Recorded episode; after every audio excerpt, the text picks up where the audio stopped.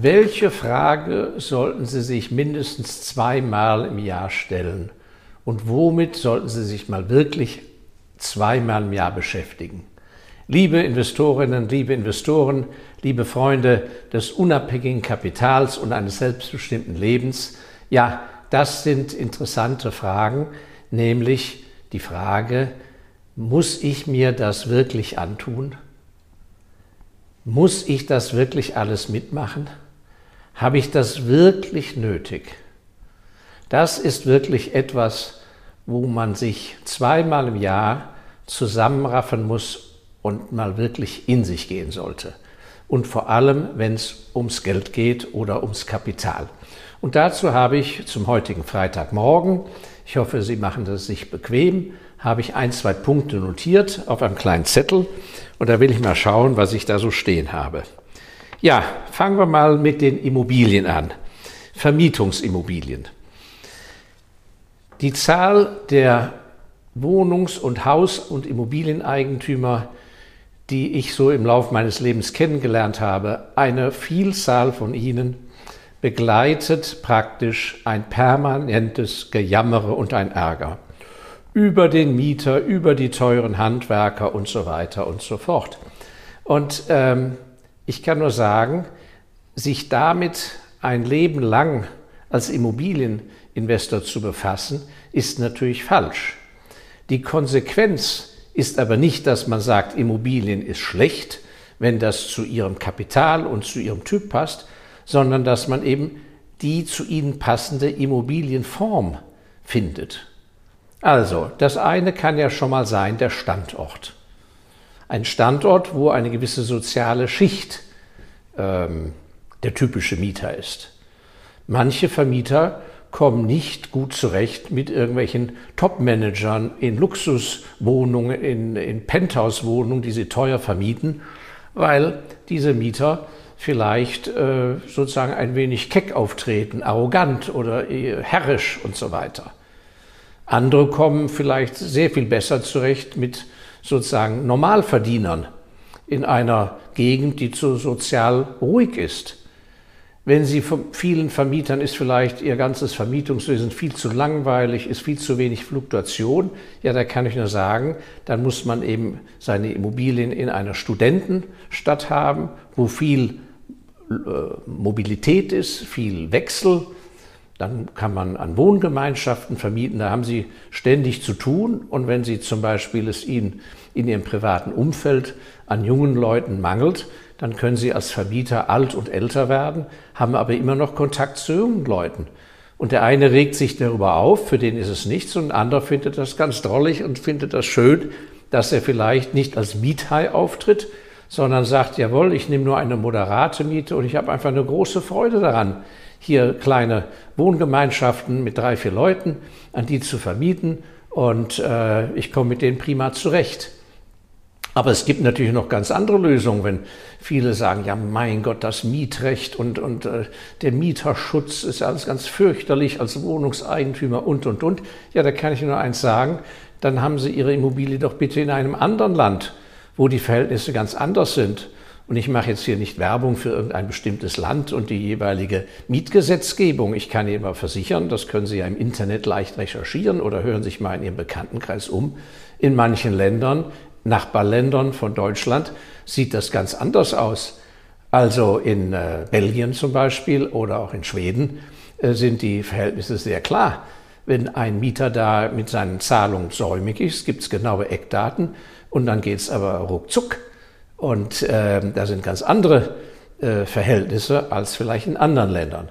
Aber es gibt noch viel einfachere Lösungen, dass Sie sich befreien können und sagen können, ja, das mache ich nicht mehr mit, das tue ich mir nicht mehr an. Äh, ja, Sie müssen ja nicht äh, komplizierte Wohnungen vermieten. Haben Sie schon mal daran gedacht, Garagen zu vermieten? Ich kann Ihnen sagen, äh, die Vermietung von Autogaragen ist eine, unter Umständen eine sehr feine Sache. Da ist kein Lokus zu reparieren, da, äh, das ist hoch unkompliziert, es ist emotionslos und von Kündigungsschutz und so weiter sind Sie da auch nicht groß betroffen als Eigentümer. Also, muss ich mir das antun? Muss ich das weiter mitmachen? auch wenn Sie vielleicht in zweiter Generation einen Immobilienbestand über, übernehmen.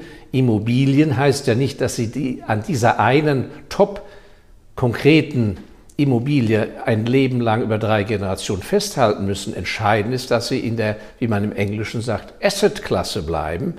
Das heißt, Immobilie wird veräußert, getauscht gegen eine andere, Sie bleiben in der Immobilie.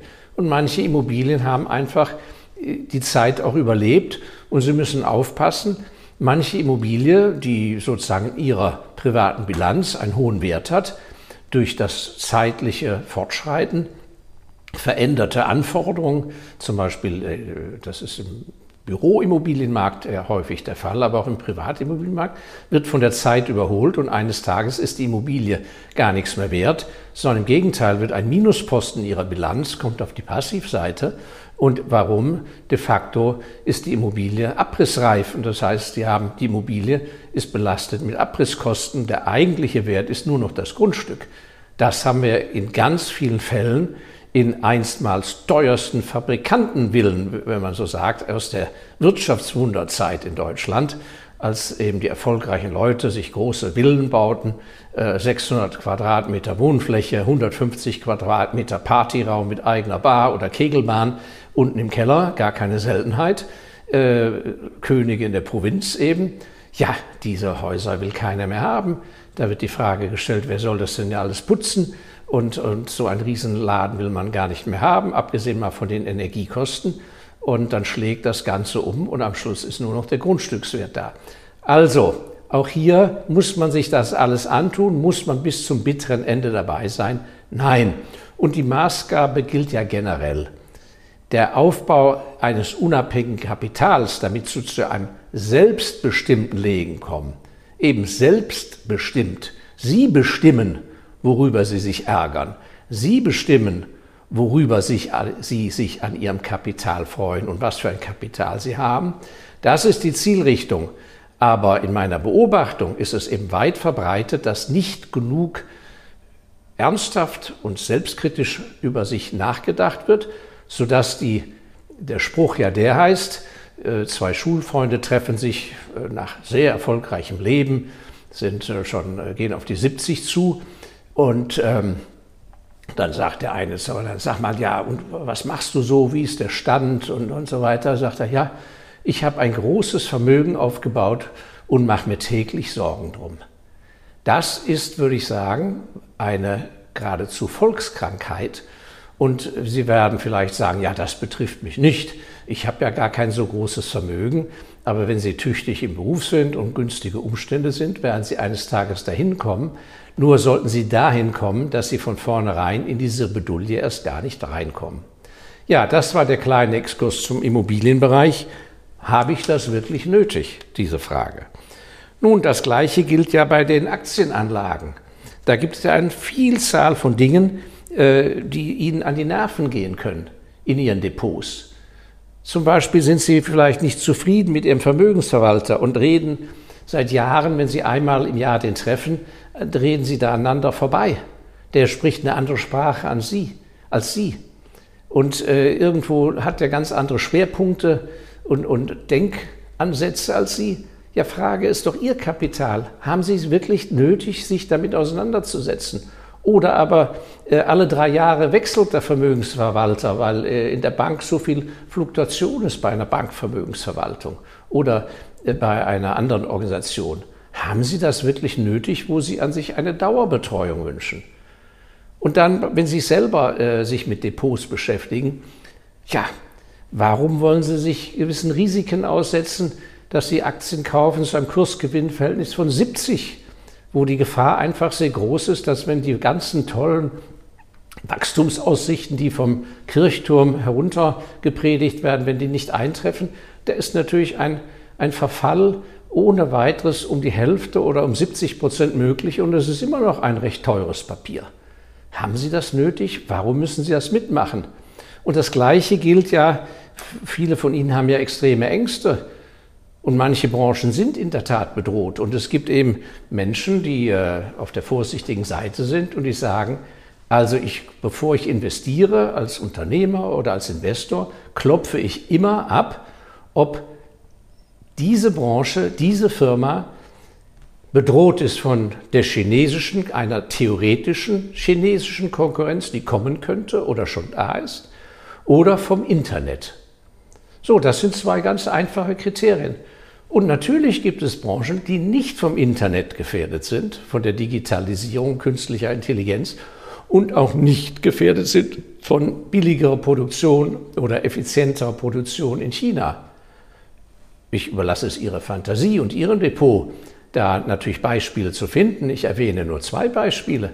Das eine sind Reinigungsfirmen, Putzfirmen, Büros, Privaträume, sanitäre Anforderungen, da führt kein Weg dran vorbei. Und das wird mit Sicherheit nach wie vor von Menschen gemacht.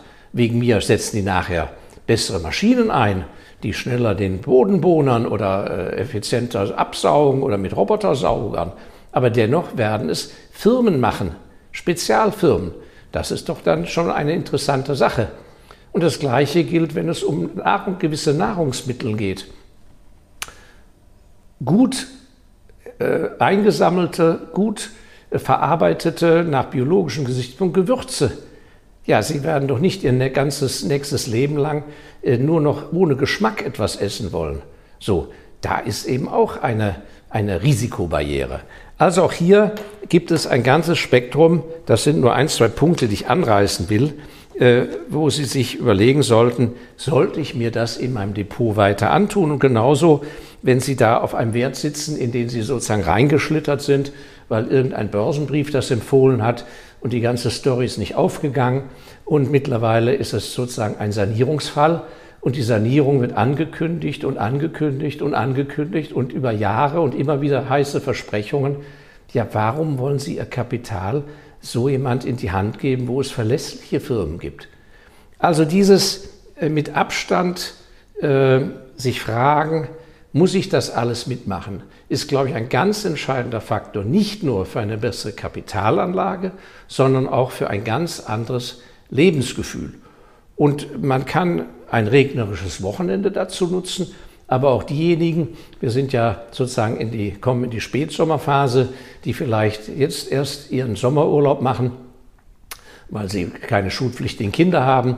Äh, ja, da kann ich nur empfehlen, an einem herrlichen Tag sich unter einen Apfelbaum zu legen oder an den Strand äh, und da wirklich mal sich das Revue passieren zu lassen, was ihnen das, was sie sich selber da so aufservieren lassen die ganze Zeit. Das ist gut investierte Zeit, darüber nachzudenken. So, jetzt will ich schauen, ob ich noch ein Beispiel habe. Ja, und das Gleiche gilt vielleicht zum Abschluss. Wir könnten ja hunderte von Beispielen bringen, aber auch zum Abschluss, wo ich sagen muss, haben Sie es wirklich nötig, müssen Sie sich das antun, dass Sie sich permanent über die Politik ärgern. Sie wissen ja, ich bin einfacher Finanzkaufmann und konzentriere mich auf die äh, Vermehrung, auf die Vermehrung, ich bin ja Vermögensvermehrer aus Berufung, auf die Vermögensvermehrung Mehrung und ganz aus pragmatischen Gründen. Aber dennoch muss man feststellen, dass so viel Energie und Zeit ihnen geraubt wird und so sie von innen, viele von ihnen aufgefressen werden durch den täglichen Wust an Pol Nachrichten aus der Politik, die ihnen aufserviert werden, die aber letzten Endes für ihr Leben gar nicht so entscheidend sind und wo sie auch gar nichts ändern können. Also auch da vielleicht mal die Anregung, äh, das eine oder andere abzuschalten, gewisse Kanäle sich gar nicht mehr anzuhören, gewisse, auf gewisse Podcasts zu verzichten, auf gewisse YouTube-Beiträge und die herauszufiltern und von den öffentlichen Medien ja ganz zu schweigen und das herauszufiltern, wo sie spüren, das tut mir gut, das ist in Harmonie mit dem, was ich in meinem Leben vorhabe. Ja, ein kleiner Appell, gehen Sie ihn bitte nach, ganz egal, ob unterm Apfelbaum, am regnerischen Wochenende am Sofa oder beim Waldspaziergang mit dem Hund durch den schönen Laubwald.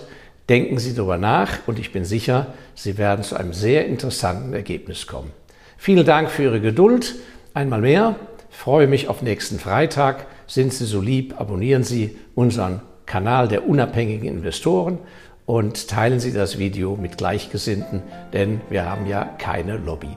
Vielen herzlichen Dank, alles Gute, Ihr Markus Elsässer.